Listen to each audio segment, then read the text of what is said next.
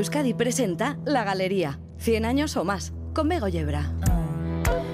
Una mujer, una diva, una voz, toda la pasión, el drama, la energía, la grandeza.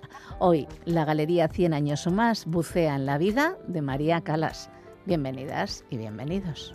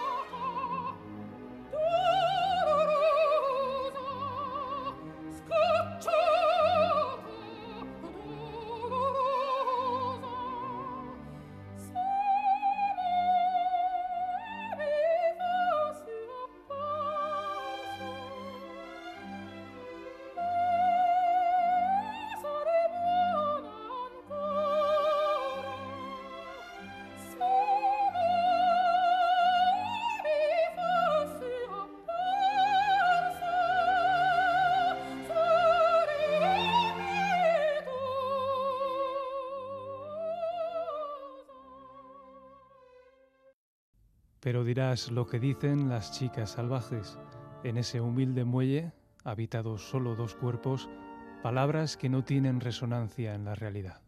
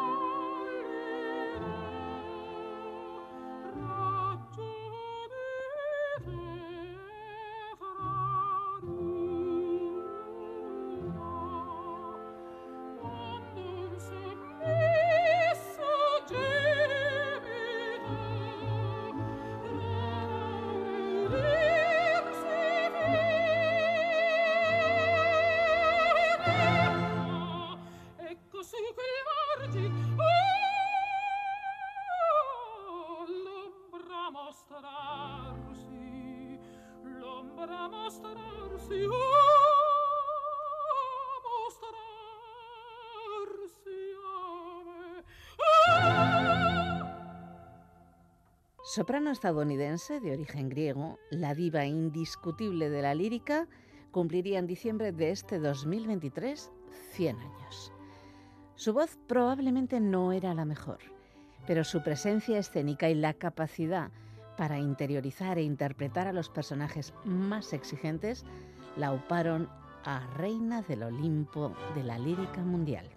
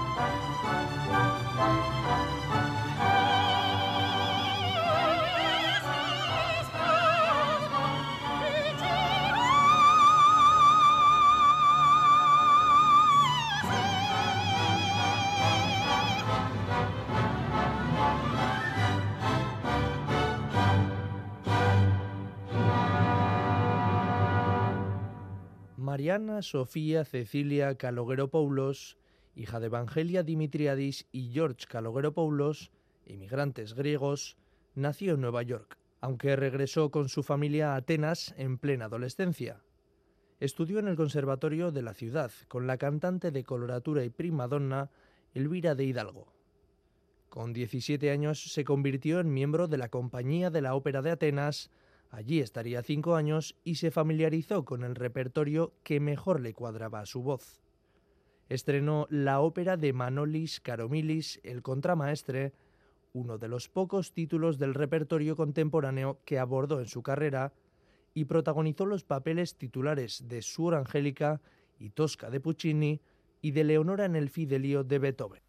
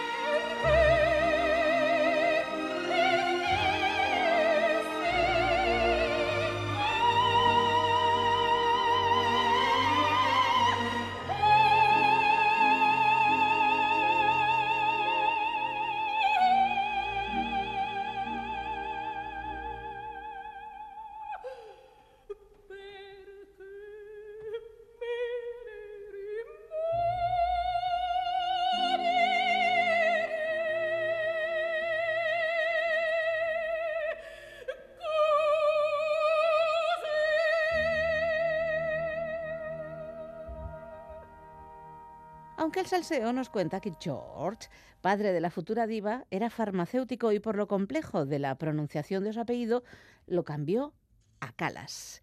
En Manhattan montó su propio negocio en un barrio de inmigrantes griegos y fue la separación de sus padres la que la llevó de vuelta a Atenas con su madre y hermana.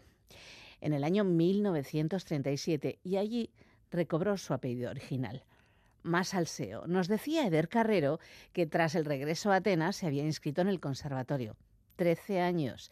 La edad mínima de inscripción, 16 mintieron sobre su edad.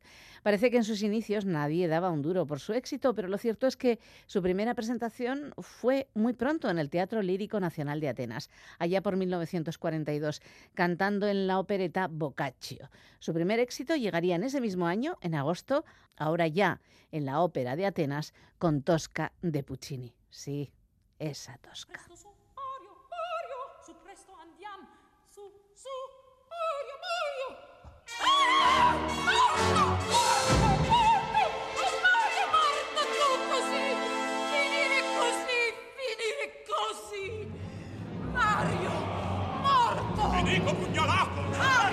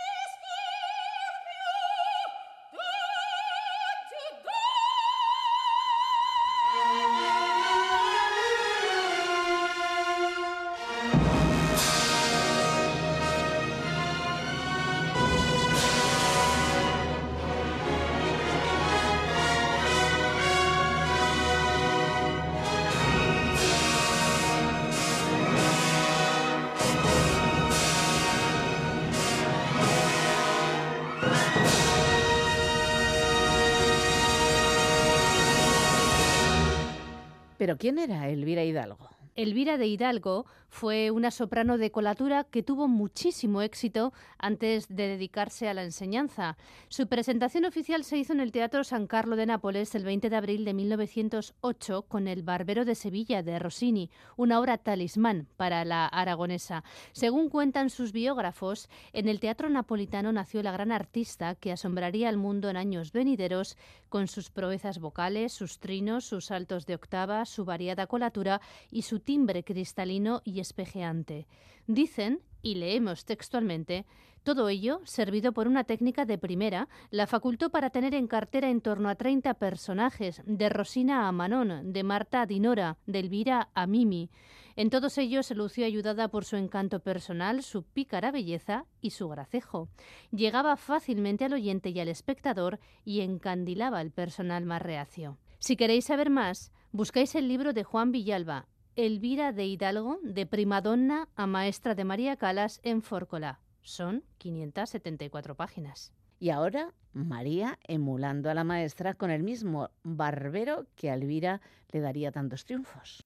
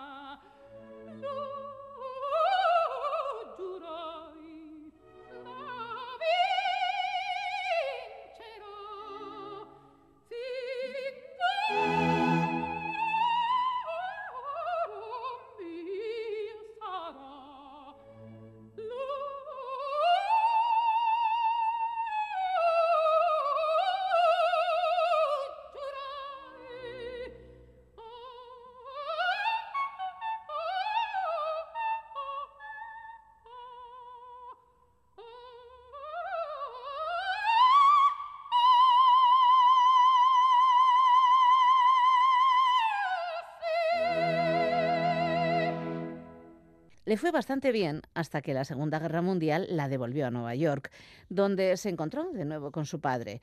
Edward Johnson, director general de la Metropolitan Opera House, le ofreció trabajo en las temporadas de 1946 y 1947 en Fidelio y Madame Butterfly, de Beethoven y de Puccini, respectivamente. Pero la Calas, todavía María, rechazó la oferta al parecer no quería cantar en inglés y además no creía que fueran las obras con las que debutar al otro lado del charco. Así que regresó a Europa.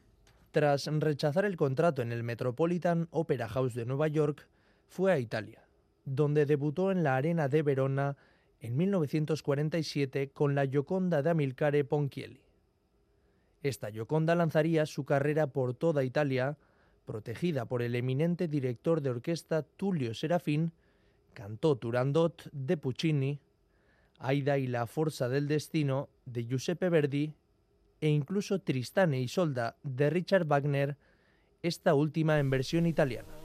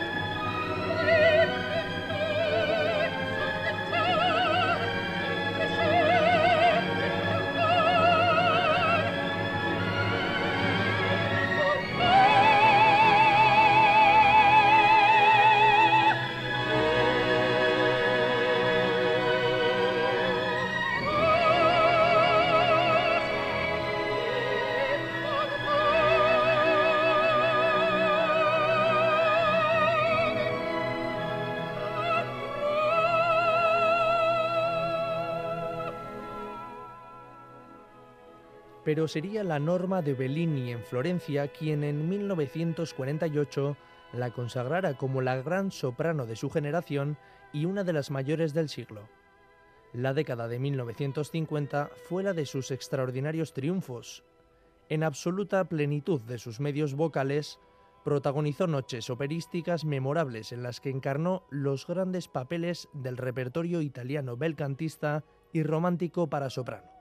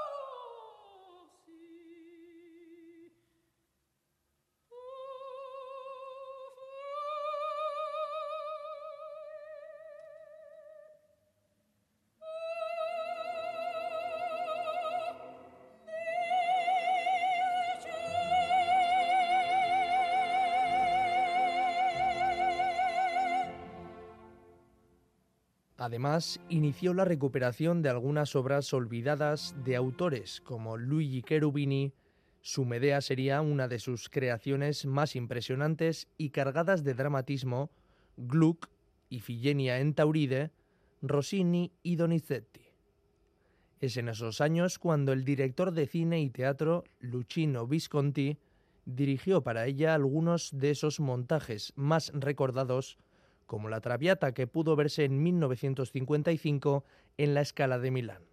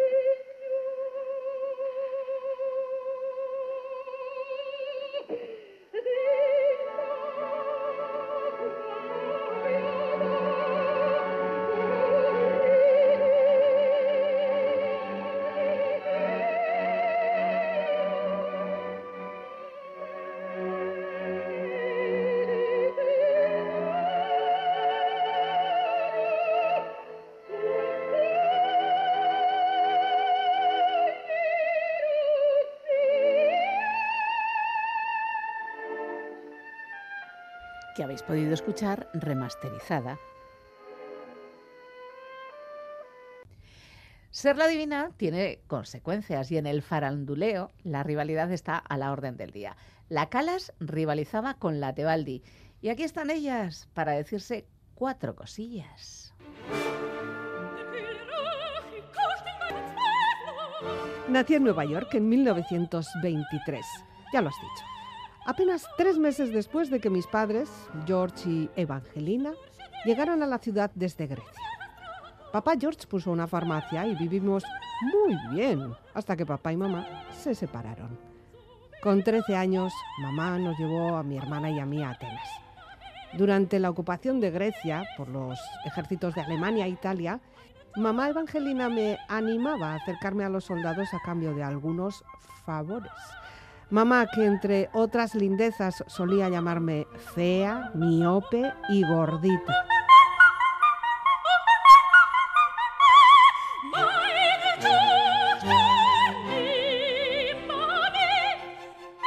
Yo nací en Pésaro, Italia, en 1922, por cierto, que no hicisteis un cien años o, más sobre mí. Mi padre, un violonchelista de poco talento, nos abandonó cuando yo era una niña. Mi madre, cantante, se ocupó de la familia.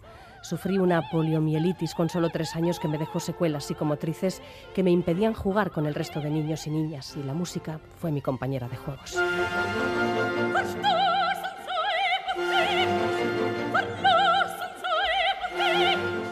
Fui la gran señora de la escala de Milán. Ya habéis contado que empecé a actuar antes de la guerra, pero lo cierto es que el éxito me llegó inmediatamente después. Desde que debuté en la Arena de Verona, en 1958, el éxito me acompañó hasta que me retiré en el Covent Garden de Londres con Tosca en 1965. Tenía 41 años. Yo tuve una carrera un poquito más larga. Dejé los escenarios ocho años después que tú. Hice una grandiosa desdémona del Hotel de Verdi en el Metropolitan de Nueva York, pero seguí dando conciertos y recitales hasta el último y definitivo en la escala. Dices que siempre te acompañó el éxito, pero también tuviste tus escándalos y tus abandonos, justificados o no. Mi trayectoria fue mucho más regular. Tú serías la señora de la escala maja, pero yo era la reina de Nueva York.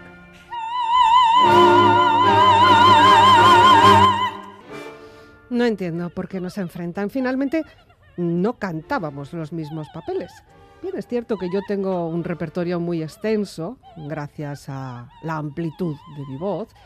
Puedo ser una soprano ligera, dramática e incluso una mezzo perfecta. Lo puedo cantar casi todo.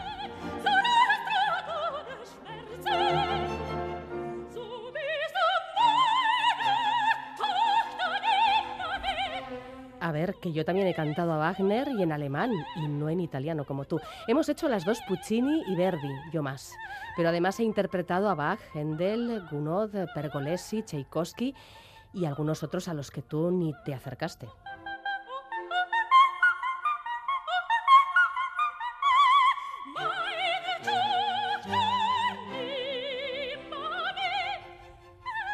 Lo que te decía, que no tienen por qué ponernos enfrente la una a la otra. Yo cambié la ópera. Mi capacidad para interpretar el personaje emocionaba desde el patio de butacas hasta el gallinero. Lo mío era pasión.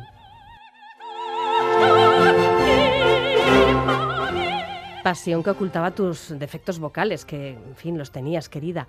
Además de que tenías una mala salud, algún exceso que otro tampoco ayudó y al final pues redujo tu mejor momento a unos eh, poquitos años.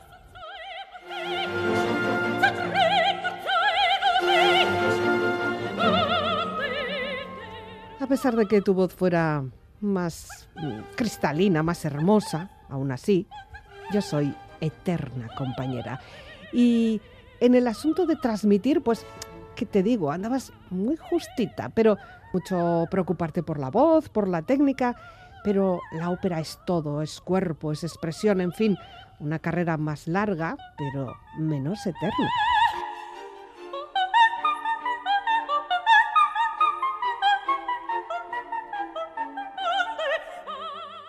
La historia cuenta que solo una vez formaron parte de la misma compañía. Fue en 1951, durante una gira por Sudamérica. Las dos iniciaban su carrera. No habían cumplido los 30 años. Parece que hubo un dime y otro direte. Y luego María hizo alguna declaración para la revista Time que originó su enemistad.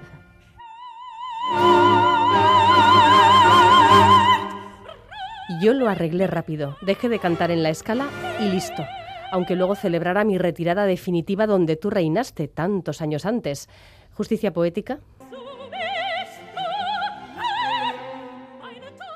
Ambas cantaron en Bilbao y según cuenta César Coca en el correo, fueron la cara y la cruz. Renata Tebaldi dejó para el recuerdo de los aficionados grandes actuaciones, mientras María Calas, que llegó poco tiempo después de haber iniciado su relación con Onassis, ejerció en un solo recital de gran diva y decepcionó. Parece que las desavenencias no fueron muchas, entre otras razones, porque prácticamente no compartieron nunca escenario y sus repertorios eran diferentes. Pero esa tensión entre ambas, alimentada por agentes, sellos discográficos y promotores, generó extraordinarios beneficios económicos y dividió a un público siempre predispuesto a defender a muerte a su estrella y restar méritos a la rival. Sin embargo, Tebaldi y Calas compartieron más de lo que las separaba.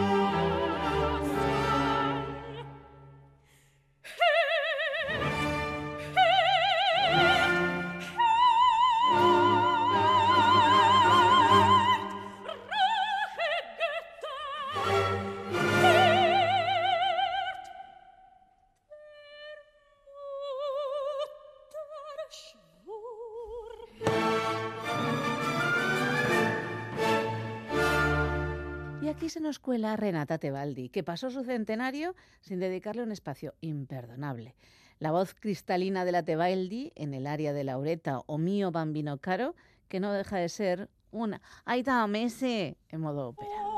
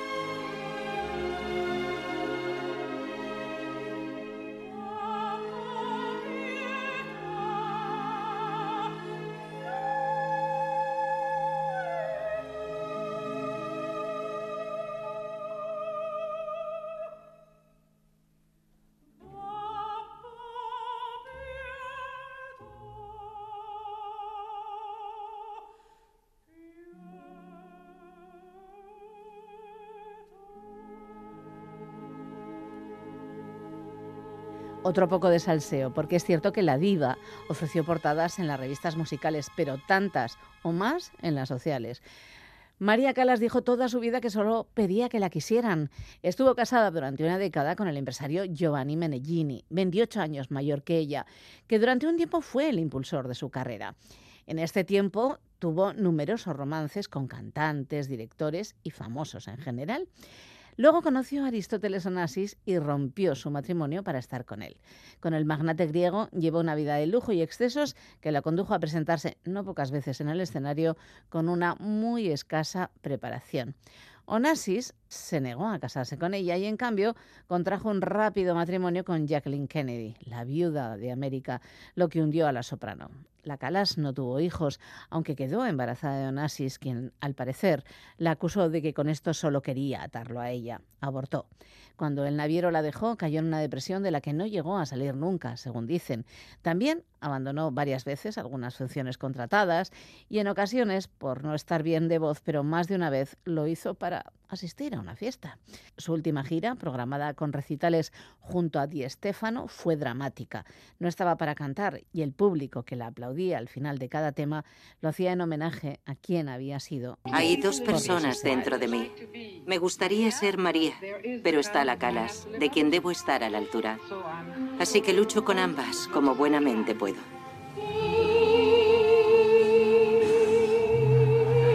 María Calas es la más grande. ¿Cuánto tiempo lleva en la cola? Desde ayer a las 4 de la tarde. Cada nota, cada pausa de la partitura tiene un sentido para la señora Calas.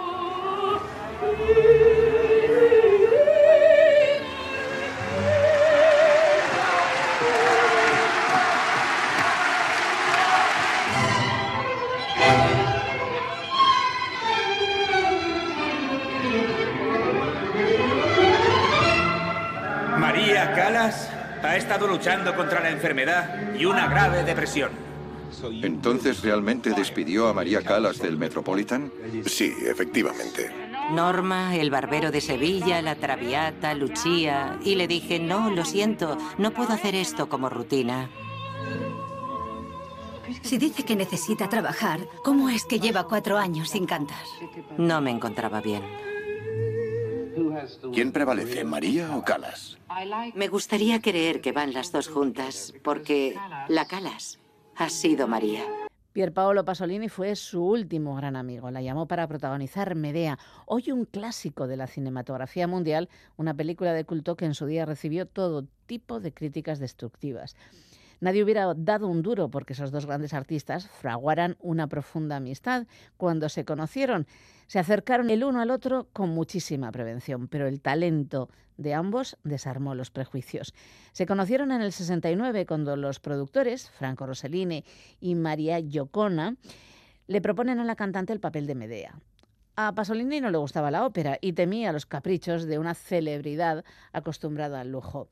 A Calas, en cambio, le fascinaba este director militante y escritor comunista del que tanto se hablaba. Las reservas se desvanecieron a primera vista. Así recordó Pasolini la primera vez que vio a la cantante una aparición física extraordinaria, con esos ojos grandes en un rostro de pómulos salientes y con esas facciones y expresiones que encajan perfectamente en mi mitología fisonómica. Y Calas expresó, estamos muy unidos espiritualmente, como pocas veces es permitido. Inmediatamente construyeron una intimidad hecha de viajes, largas conversaciones y numerosas cartas llenas de cariño, de comprensión mutua y de presencia. Querida María, esta noche, cuando terminé de trabajar sobre ese camino de polvo rosa, sentí con mis antenas en ti la misma angustia que ayer con tus antenas sentiste en mí. Una leve angustia, ligera, no más que una sombra, pero invencible.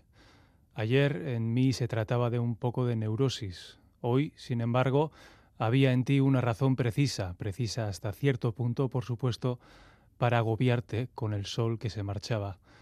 El sentimiento de no haber sido totalmente dueña de ti, de tu cuerpo, de tu realidad, de haber sido usada y además con la deplorable brutalidad técnica que implica el cine y por tanto de haber perdido durante un momento tu completa libertad. Este estrechamiento del corazón lo experimentarás a menudo durante nuestra obra y yo también lo sentiré contigo. Es terrible ser usado, pero también utilizar. Pero el cine se hace así. Hay que desgarrar y romper una realidad entera para reconstruirla en su verdad sintética y absoluta y después hacerla todavía más completa. Eres como una piedra preciosa que se rompe violentamente en mil fragmentos para poder ser reconstruida con un material más duradero que el de la vida, es decir, el material de la poesía. Es terrible sentirse quebrado, sentir que en un momento, en una hora precisa, en un día determinado, ya no se es completamente uno mismo, sino un pequeño fragmento de sí mismo. Y esto es humillante, lo sé. Hoy capté un momento de tu brillo y tú habrías querido dármelo todo, pero no es posible. Cada día es un deslumbramiento y al final se mantendrá el conjunto, la luminosidad intacta. También está el hecho de que yo hablo poco, o me expreso en términos algo incomprensibles, pero no hace falta mucho para remediarlo. Estoy un poco en trance, tengo una visión, o más bien visiones, las visiones de la Medea. En estas condiciones de emergencia tienes que tener un poco de paciencia conmigo y sacarme un poco las palabras a la fuerza. Te abrazo, Pier Paolo, 21 de julio de 1971. Tom Wolfe realizó en 2019 la última película sobre esta mujer hecha de talento y fuego. Sobre sus últimos años dice, vivió un final triste, encerrada en su apartamento y adicta a medicamentos, pero una existencia que fue una montaña rusa de emociones y logros, con felicidad y tristeza, como todos. En 2023 celebramos los 100 años del nacimiento de la Divina.